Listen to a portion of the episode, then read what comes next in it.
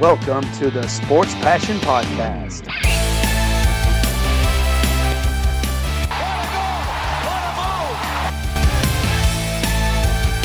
Oh, blocked by James! LeBron James with rejection. And here's your host, Lars Marendorf. Good evening and welcome to the Sports Passion podcast. This is going to be an all English episode, so as I promised a month ago, we will have one show each month where we'll talk to experts from the US or Canada, or in this case from Sweden. And that even was kind of an emergency call as the Montreal Canadiens fired their head coach. So that will be the first topic in the first part of the show where I talk to Patrick Bexell from Habs Eyes on the Prize, who will be explaining or try to explain why the Canadiens fired their head coach just about 18, 20 games into the season. And in the second part of this podcast, I will talk to AJ Haefele, who will be, yeah, giving some feedback from the players from the Colorado Avalanche, what they thought about the Lake Tahoe game and that, uh, yeah, pretty much delay of eight hours in between periods there, and also, of course, about the Avalanche season. Um, AJ is from the DNVR homepage and the DNVR podcast from Denver. So, Patrick Bexell and AJ Haefele on this show talking about the Canadiens and the Colorado Avalanche. Enjoy it.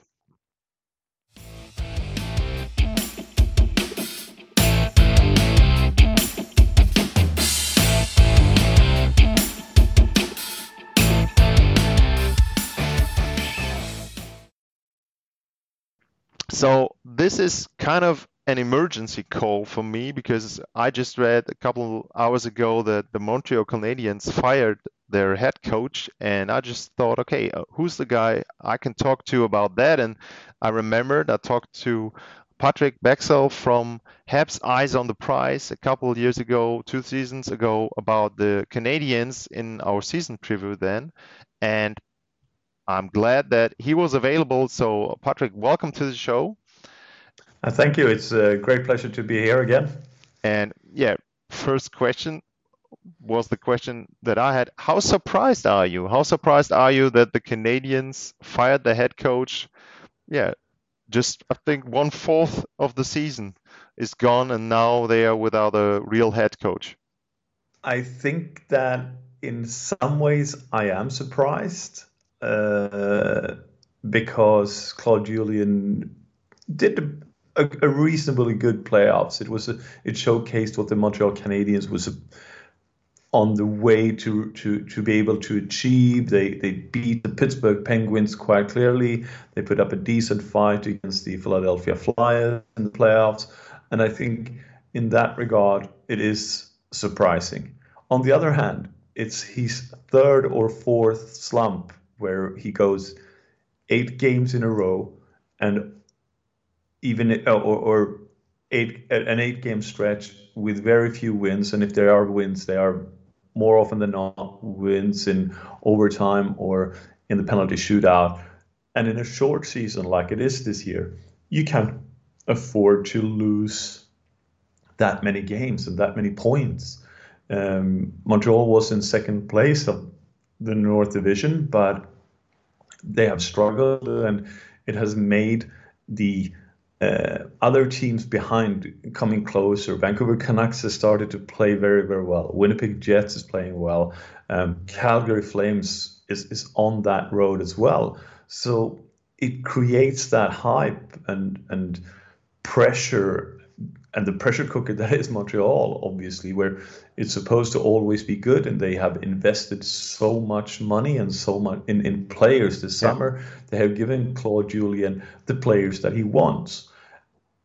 So, so in, and and he hasn't succeeded with it. He succeeded at the start of the season with an attractive game, yeah. where uh, Montreal outscored their opponents in many ways. They they were very good driving the power play. They were very good at driving the the uh, box play or, or the penalty kill. Um, they played an attractive hockey and succeeded playing an attractive hockey.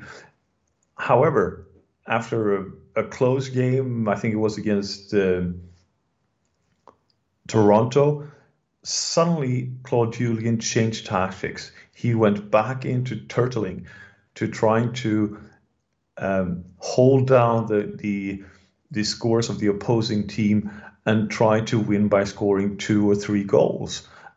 And with an average of goals of around five, five and a half goals a game, you're not going to win a game if you score two goals. And very rarely you're going to win a game outright by scoring three. So, in that regard, I'm not surprised at all. You look at the play, and, and also you have to take into the account that hockey is an evolving sport. It has gone from, you know, a very traditional way where you play top four uh, top, top six and uh, attackers and the top two pairings, and then you have two forward lines that are a bit uh, slow and grinding, where and and then a, a, third pairing that is more or less just there to play very very defensively sound. And in this regard, uh, Claude Julien hasn't followed up. He he got the four lines that could play attractive hockey, that could play, and at least the third and fourth line could outpace the opponent's third and fourth line and score those goals. But as soon as, as he lost one of those close games, he started turtling and, and, and having these immobile defenders not playing to their strength because if you have players like Marner, if you have players like Tkachuk, if you have players like Matthews, if you have players like Tim Stützle in the guard, uh, we saw some of it last night, and and then when they can come with pace, with speed, and you have old um, veterans, big veterans that are reasonably well at skating, but not skating as well as the young guys that are born more or less on skates, then they're going to be outpaced and you're going to hang out your goalkeeper to, to, to dry. And it's not a good way of losing games. And one can argue the game that Gallagher uh, the goal that Gallagher scored last night, if it should have been waved off or not, fine. But on the other hand, it's Ottawa Senators. They are at the bottom of the table. They are supposed to be the worst team in the league. They are in, in a in a rebuild, and you lose more or less every game to Ottawa. The only game that Montreal has won against Ottawa was probably the one they didn't deserve to win. Yeah. And and I think that he was just too set in his old ways, and in that way, you have to move on. Yeah, I mean, especially in a short season. Yeah, that's that's one of the greatest points you made there is that you can't afford to lose games in this season, and you can't afford to lose three or four games against the uh, Senators, who are the worst team in that division, and you got to make the points against them. At least get most of them. I don't know, six out of eight, something like that. So um, that's I, I mean understandable that if they're going to do it, they're going to do it early to have an effect there and maybe have someone coming in who's playing more to the style. You mentioned that they brought in a couple players. I really praised them for what they did because, on the one hand, I really like the players bringing in, like Toffoli and Josh Anderson. And they, I mean, like you said, they started to perform. Toffoli, especially against Vancouver, his old team. And I really liked that there was kind of a sense that they changed a little bit of their style, the style they used to play being maybe more more flexible in the way they could play.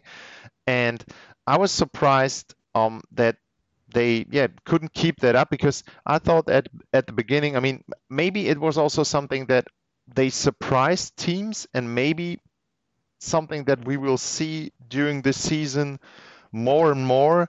Um, it matters when you play other teams. You mentioned Vancouver. They played against Vancouver. They scored five, seven, five goals. So they scored a lot of goals against Vancouver in those first games, and the, in the next two they played them, they scored six and and five again. So the Canucks they were maybe not ready. So uh, Montreal took um or they they um, benefited from that. Um, so now they have to change.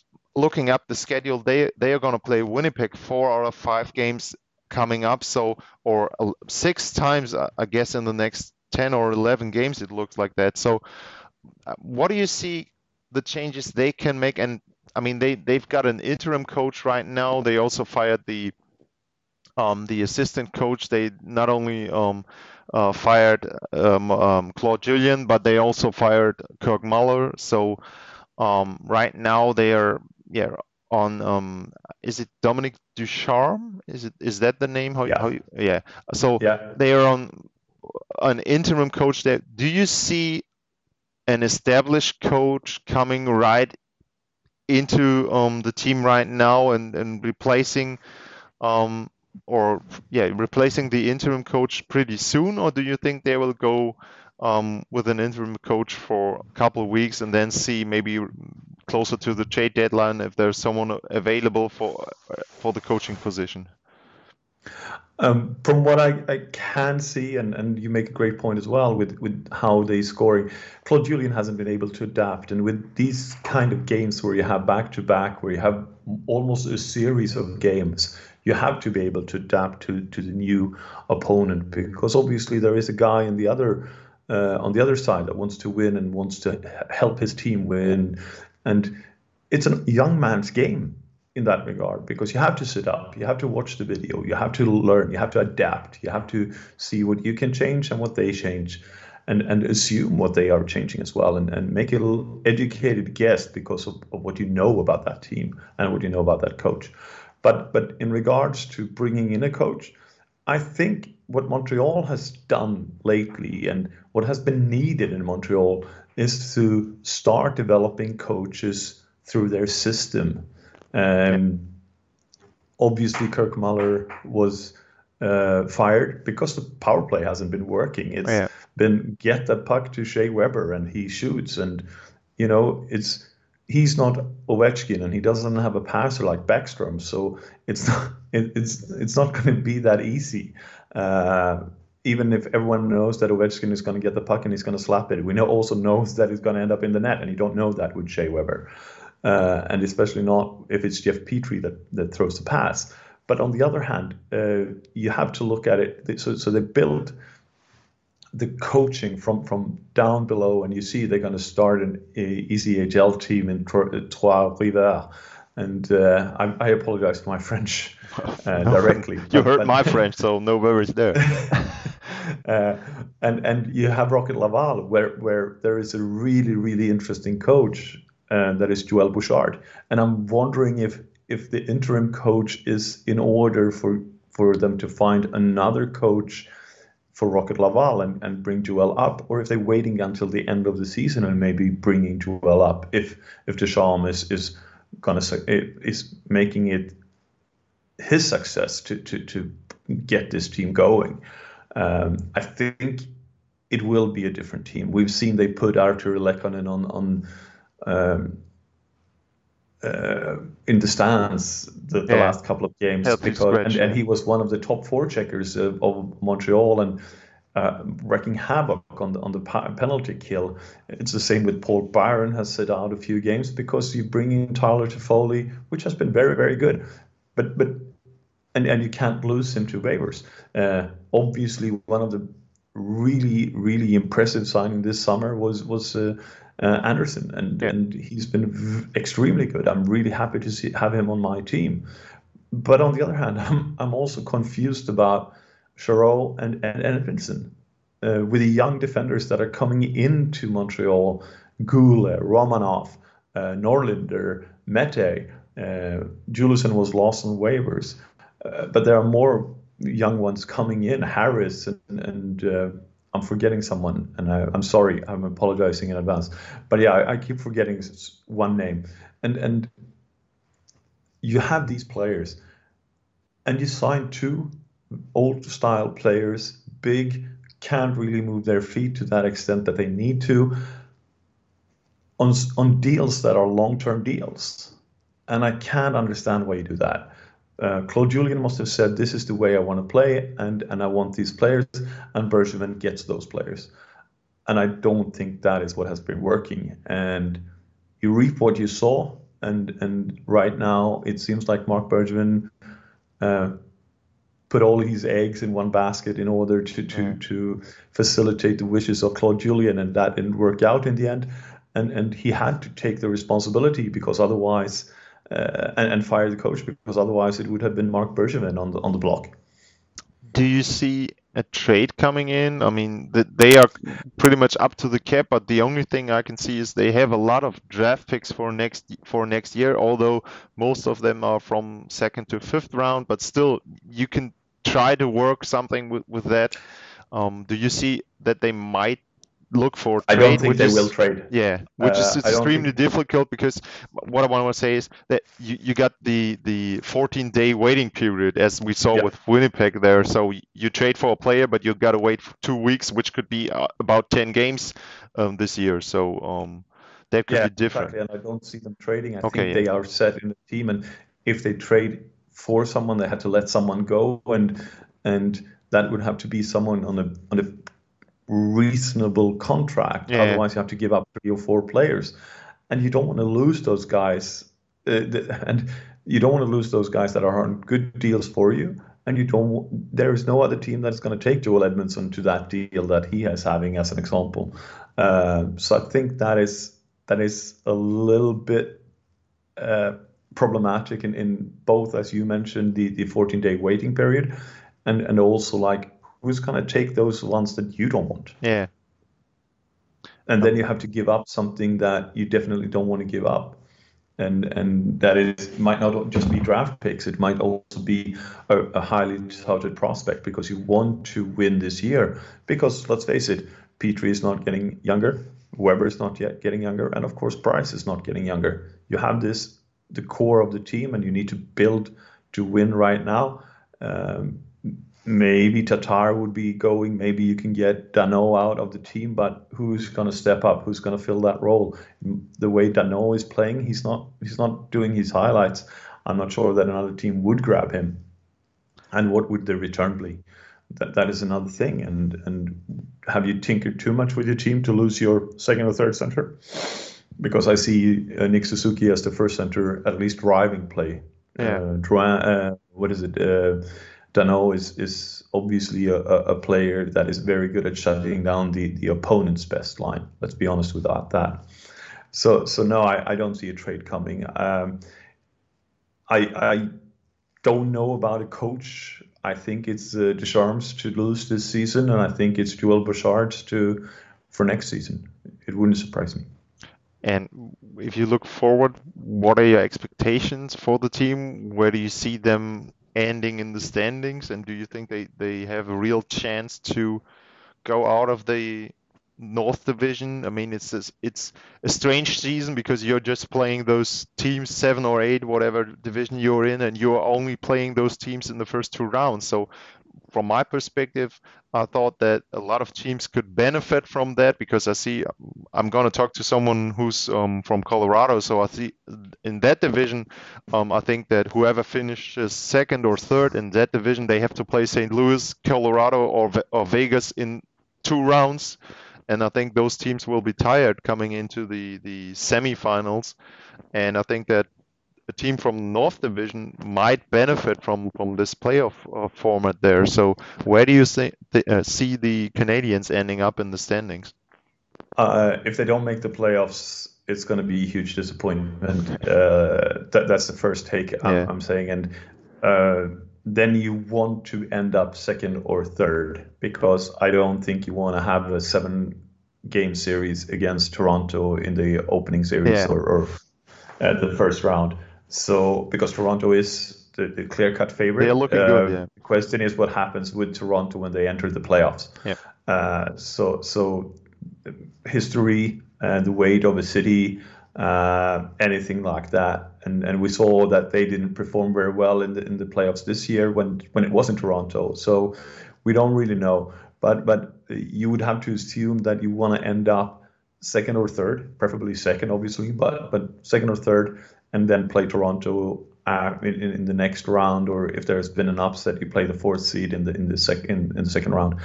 Um, I think that, yeah, as you mentioned, um, the, the North Division winners will have a little bit of a benefit because they're not going to be as tired as you mentioned, especially the the the uh, Colorado, the what is it, the South Division, right? Uh, Yeah, and- West. And uh, Yeah. is that West? Yeah. You- I mean you- that you they have three teams, pretty much the whole Californian teams. They are all rebuilding, so they have Yeah. shitty teams there, but they also have top-notch teams who can win the Yeah, cup. but if So you go through yeah. those four four playoff teams, especially Vegas and and and Colorado, and I, I hold Colorado very very high. I think that you know it's going to be tough series. It's going to be physical series, and you're going to get injuries. Yeah. Uh, hopefully not too bad of injuries, but because you hate seeing any player being injured, but but you're going to have struggle and it's going to hurt, and you need to get further than that. Okay. Patrick, thanks a lot for your time. Um, I highly appreciate that. It is at Zep underscore Habs. Um, Habs Eyes on the Prize is the homepage and also the podcast you guys are doing there. You got a tremendous podcast there as well. So um, looking forward maybe to talk to you later on in the season, maybe about a playoff series. That would be great. I mean, I I personally I, I like the Canadiens. I think it's great for uh, the league if the Canadiens would be uh, a team that plays a couple rounds in the playoffs there. Um, so um, looking forward to that. And um, as we always say uh, right now in those times, stay healthy. Thanks a lot for your time, and yeah, appreciate it. And thank you for having me. And uh, as, as you mentioned, stay healthy and best wishes to you, your family, and all the listener and their families.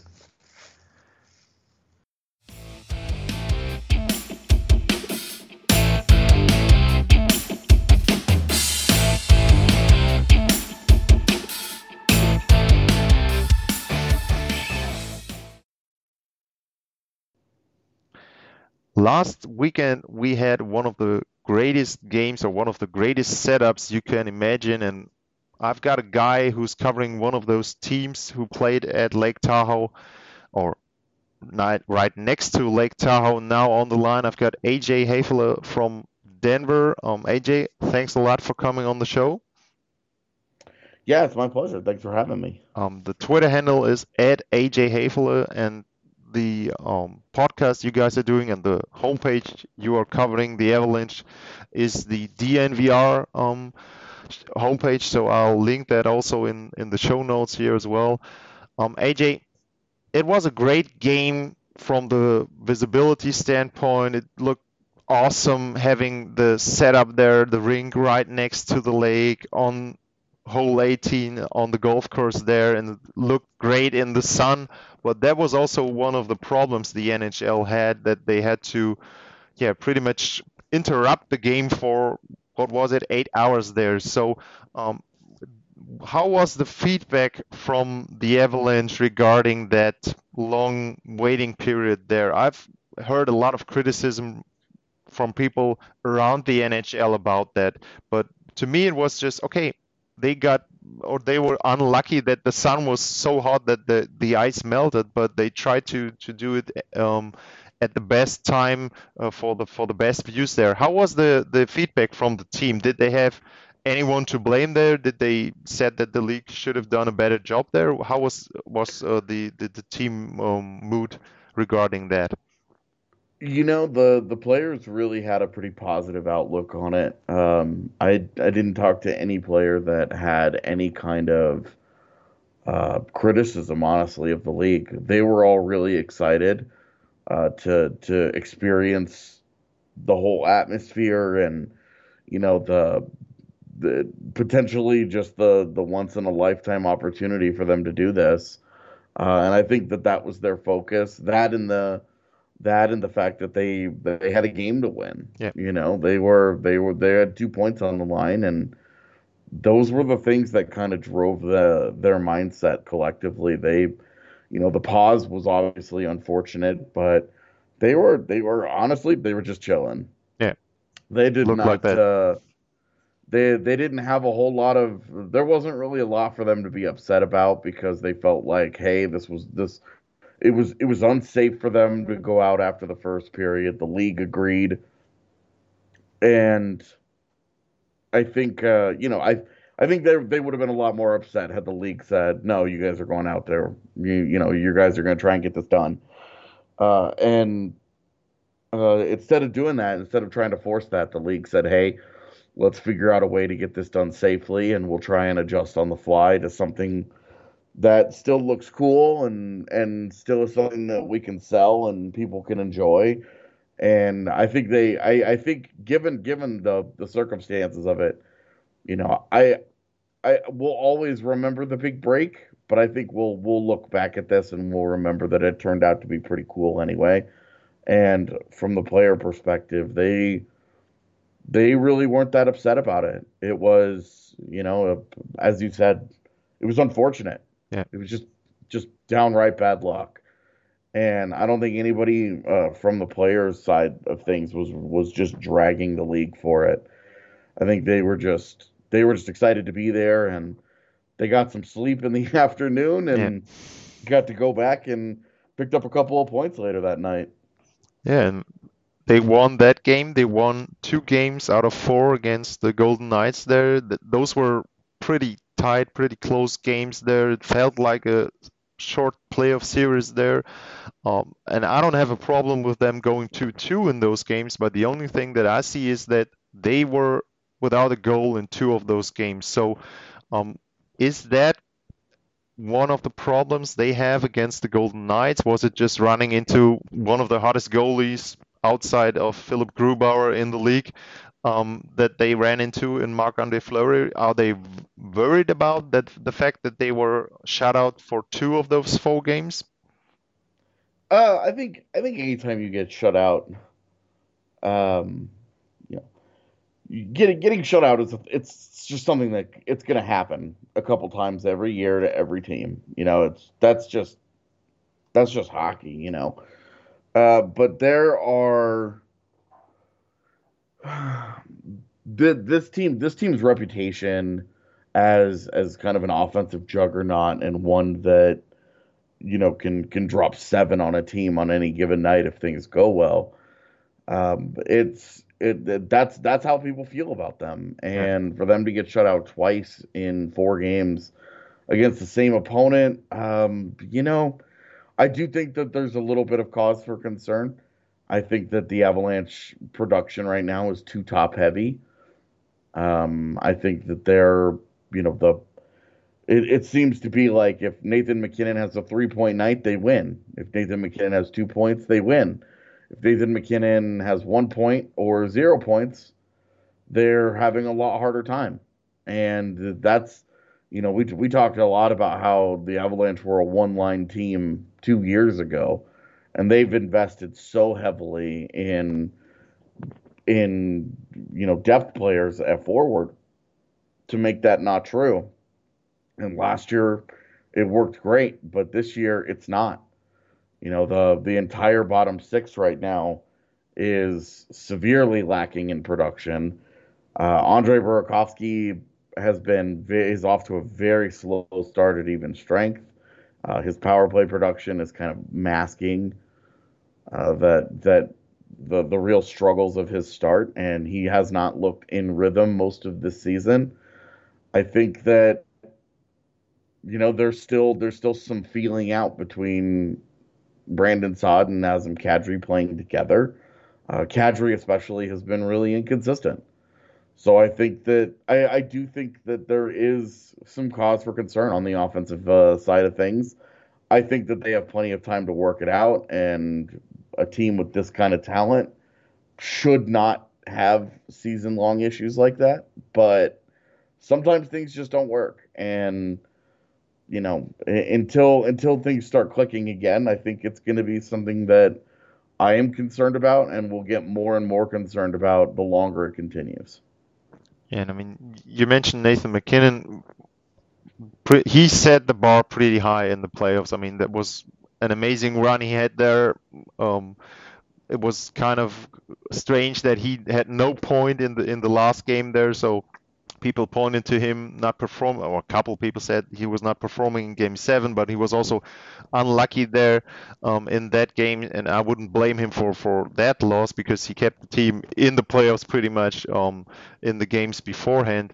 So. Um, is it something that other teams you see other teams adopting to the fact that the bottom six are pretty much right now not as smooth and as dangerous as they were in the playoffs maybe sometimes and also during the regular season last year? Do you see teams adapting to that? And could that be also having an effect on on um, on the MacKinnon line there, with uh, the other team concentrating also on them because they know, okay, we can afford to to play other lines against the second or third line of Colorado than we might do if those um, lines were harder and were more dangerous. Do you see that having an effect also on on the MacKinnon line?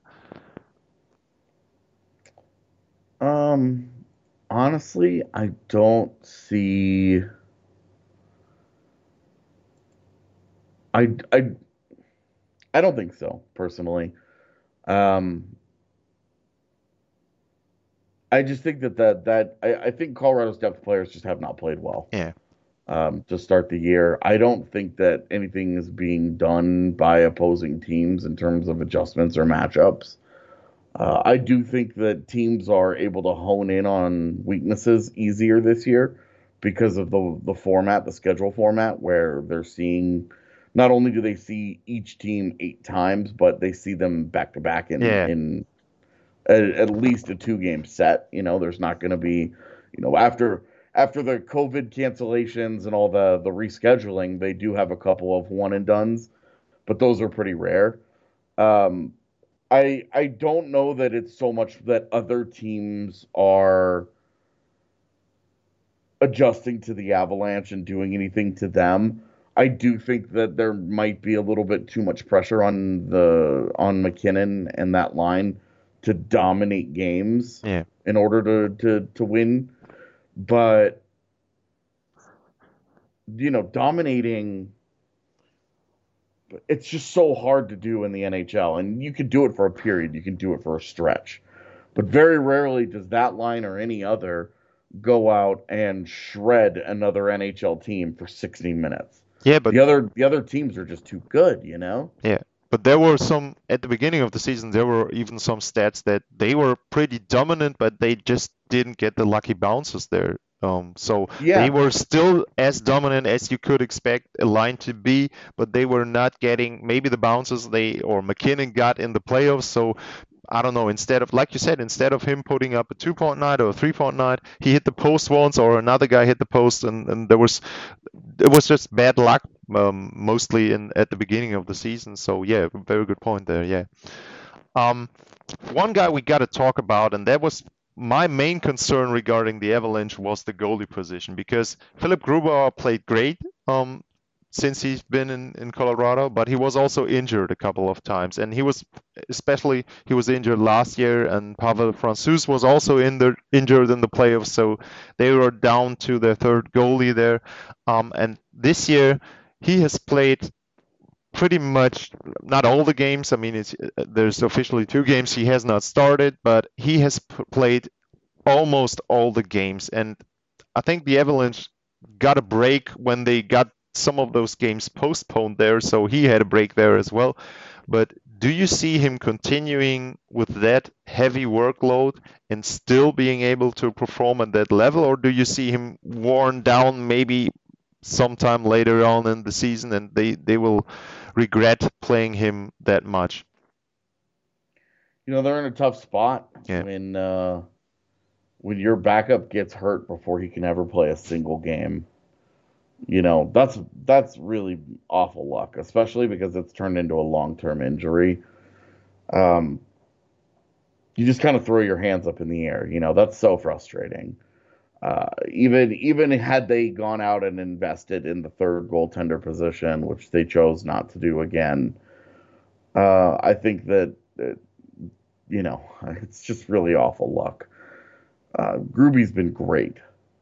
Uh, he's been a Vezina caliber goaltender to start the season, and I I think you know your question can he continue to do this? Can he continue to play this often and this well? You know, there's a certain rhythm that the schedule this year will really help players get into. Playing every other day consistently, uh, I think will help him probably keep it up. But as you mentioned, it could it could wear him down faster, and the Avs could look back and say, you know, maybe we should have given him a couple more nights off. Uh, I think Jared Bednar's not comfortable playing Hunter Miska or Adam Werner Yeah. for any kind of extended period. Um, I think that we're looking at back to backs only right now for those guys, uh, and and the team's just not comfortable with playing the playing the other guys. Um, they put themselves in a tough spot, and now they they got a little bit of bad luck along the way, but they're paying that price for it, and it's it's tough, but you know this is a this is a you reap what you sow kind of moment. Um, I think the goaltending is a big question mark. I think it's a big concern. As long as Grubauer is healthy, I'm fine with the idea that he's a good goaltender. I've always felt like he was a good goaltender. Um, the workload is a concern. Uh, he's never he's never handled that in his career. Yeah, and there, I mean, anything anything close to what he's going to be asked to do this year if they can't get him a little bit of help. Yeah, and I'm I'm just looking at the schedule, and there's there's a stretch in in March, for example, where they have three and four, where they have four and five even. So that's gonna be a place where I mean you you have to play the backup one of those games mm-hmm. or two of those games there. So um, and two of them are against Vegas, so uh, that might also hurt there. So uh, he'll probably play those two.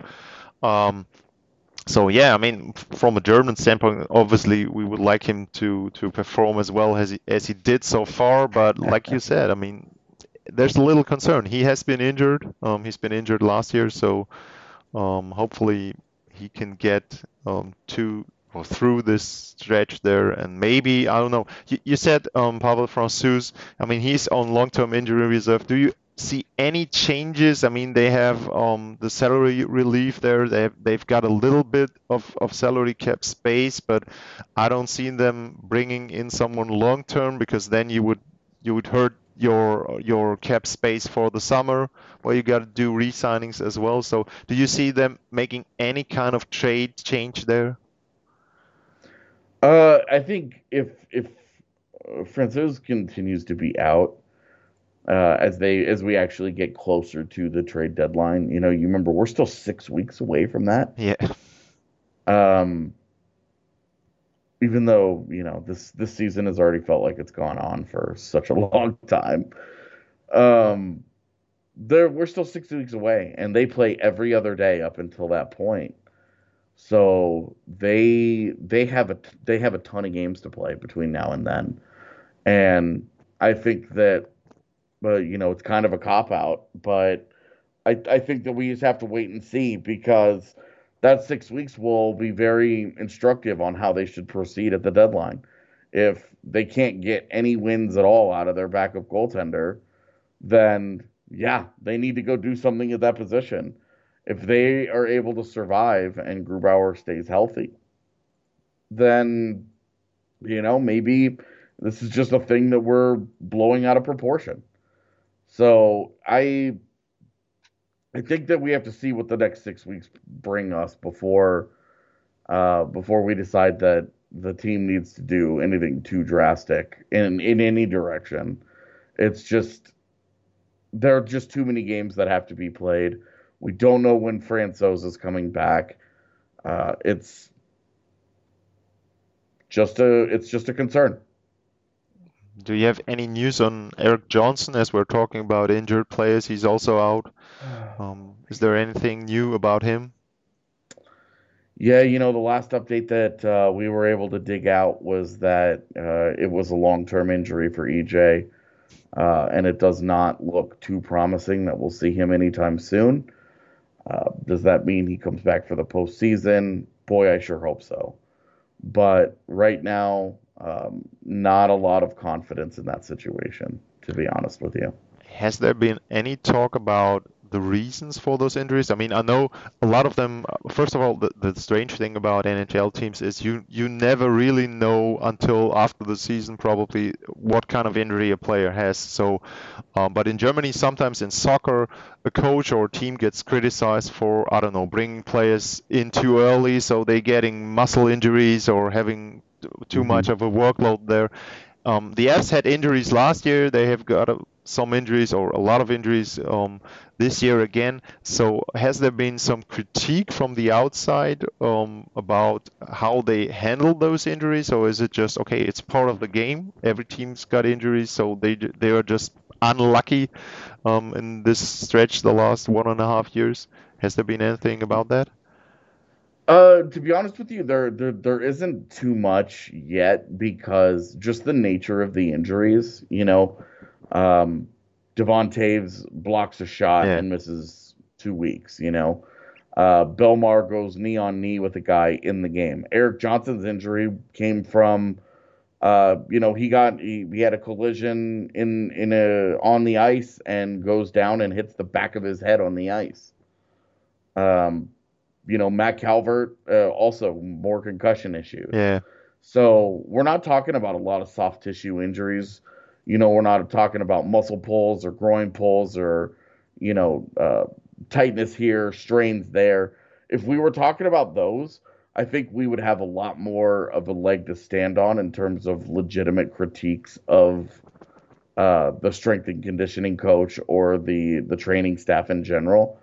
But because a lot of these game a lot of these injuries are occurring in game and they're just sort of it could happen to anybody kind of injuries. I just don't think i don't think there's a lot of ground for us to uh, cast aspersions at the at the training staff yet. I think if we start to see more soft tissue injuries that's the that's a big red flag. That's the one that makes you say what's going on behind closed doors but right now, a lot of these guys are suffering injuries in game that could happen to anybody. So there's not there's not a lot of I, I should say there's not a lot of professional critiques uh, levied towards the Avs training staff right now. There are, you know, every every time a guy gets hurt, I get five people on Twitter who ask me about it, and I have this exact same conversation with them yeah, but until until we start to see injuries that the training staff can actually do something to prevent. You know we start to see some preventable ones like the Francouz injury I think is actually a, probably a pretty good example. It seems it seems like that one was preventable. He hurt himself at the practice the last practice before they took off uh, for their first road trip of the season and he's disappeared and into the ether ever since. And not knowing the specifics of the injury, but I have a sneaky suspicion that uh, that that injury plays into more of the concerns about the staff and maybe a a guy that that was not either fully ready or got pushed a little bit too hard. Okay, AJ, after getting into the team and, and talking about them, let's end on a lighter note.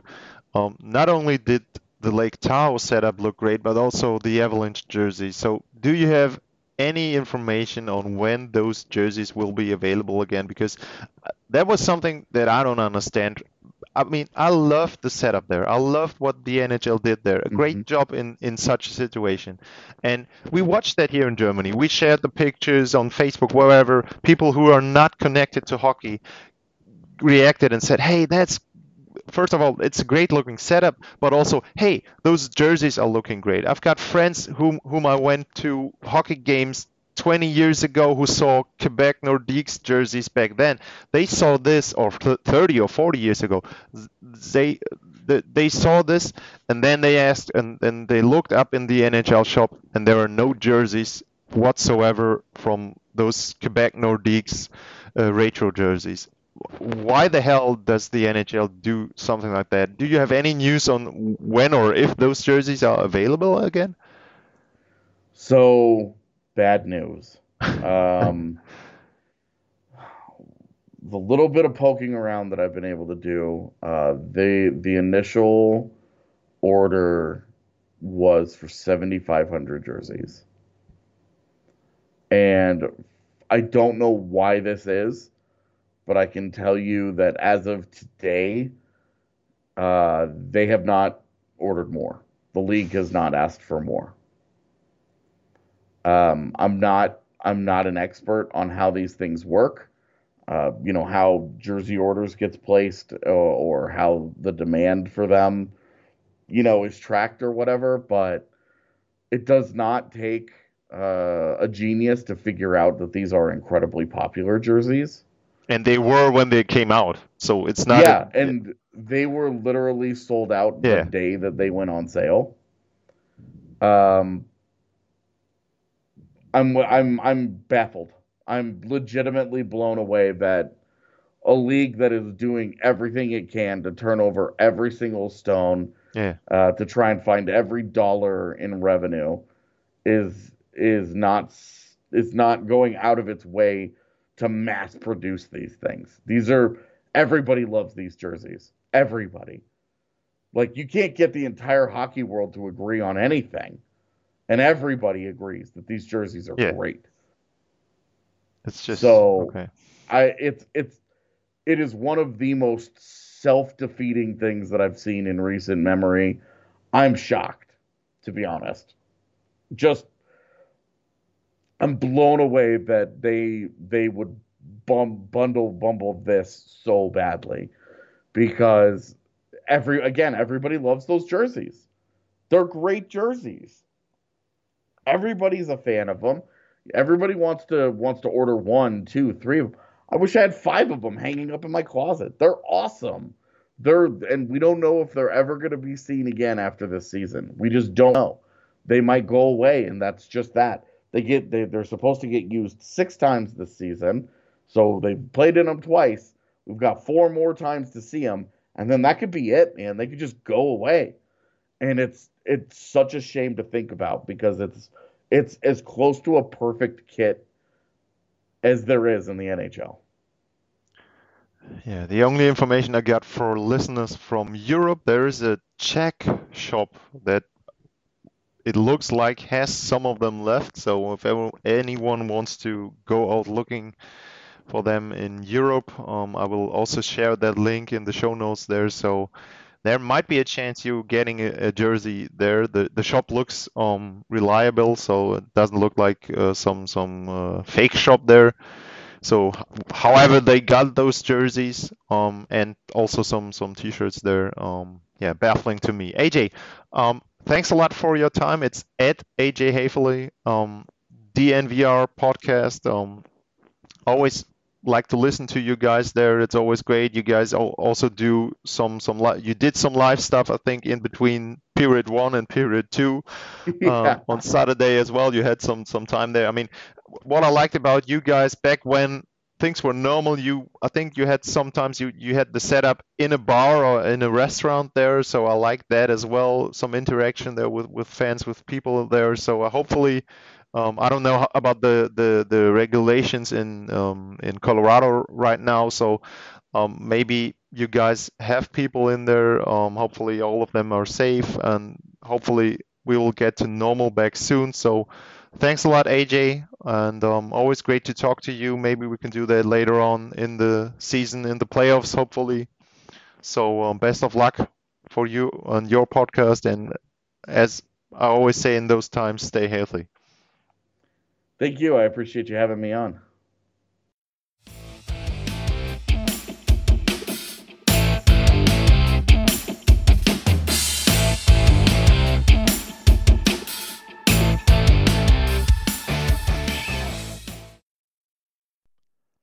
So those were our two experts, and in the end, just like I did last time, some opinions from myself regarding the topics we talked about. I mean, the Canadiens, it's yeah, one of the reasons that Patrick mentioned there is that it's a short season, and if you want to react, you got to react quick. And the Canadiens saw that their team was not yeah heading into the direction anymore that they had in at the beginning of the season. I mean, if you see what a team is capable of in the first 10 games and then they slump, so um, you kind of realize that there's something wrong with the team, something wrong with the coaching there, maybe. So I understand that they reacted. It was very surprising to me, but if you look deep into or deeper into the reasons there, so that was kind of understandable for me. And regarding the Avalanche, I mean, first off, the, the game in Lake Tahoe, uh, like I said, it was just bad luck that there was so much sun that the ice melted there. Um, I mean, it's kind of if if the NHL would have done that at night or later on, and there was no sunlight or whatever, and it was a sunny day, everyone would be claiming uh, for the NHL to play that at noon. So they did it. They tried their best. They couldn't do it in at daylight time, so they did the best they could. They skipped or they they canceled or not canceled. They scheduled it back to the evening, and they rescheduled the other game pretty soon. So I like that. I like what the NHL did there. We talked about the jerseys. That's something that, that, that I can understand. If you see from the beginning that one of those retro jerseys is selling through the roof, you gotta order more jerseys and you gotta provide fans with, with the jerseys there. Especially like AJ mentioned, the NHL claims that they're gonna lose a billion dollar um, this season. So um, you could not get back all of that, but there would have been some sort of a cash cow um, regarding the Quebec Nordiques Avalanche retro jerseys there. So I didn't understand that, and well, it's one of the times again that the NHL made an error there on something that was great at the beginning, but they failed to capitalize on that. So hopefully they will reorder them. If I get notice of that, I will inform you guys through Twitter and all the other channels there. So hopefully the jerseys will be available soon.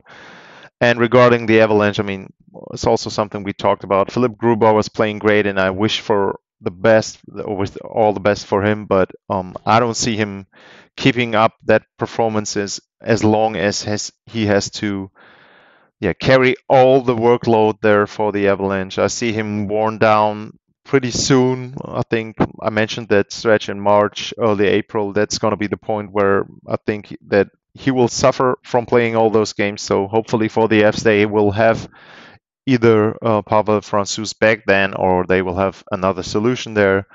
And also, like AJ mentioned, I mean, you got a lot of players there. Donskoy, you got um, Brandon Saad there, Nazem Kadri, Burakovsky. They have a deep lineup, and that's one of the reasons why people saw them as a contender at the beginning of the season. So those players have to perform. You can't rely on Nathan MacKinnon alone. You saw that in the playoffs.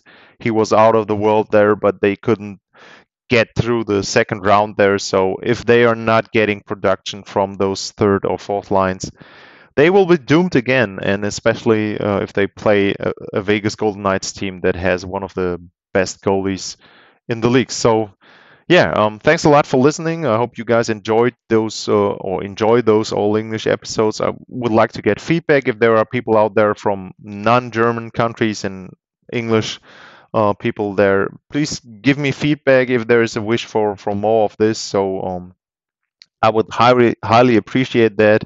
And other than that, um, just as always, uh, at Lars underscore Mar is the Twitter handle if you want to follow me. And um, like I said to all those experts, um, hopefully you guys stay safe, stay healthy, um, follow the rules there outside, and hopefully we will get through the crazy stuff that's going on in, in this world soon. Other than that, enjoy the hockey and yeah, talk to you soon. Bye. Talk to you soon.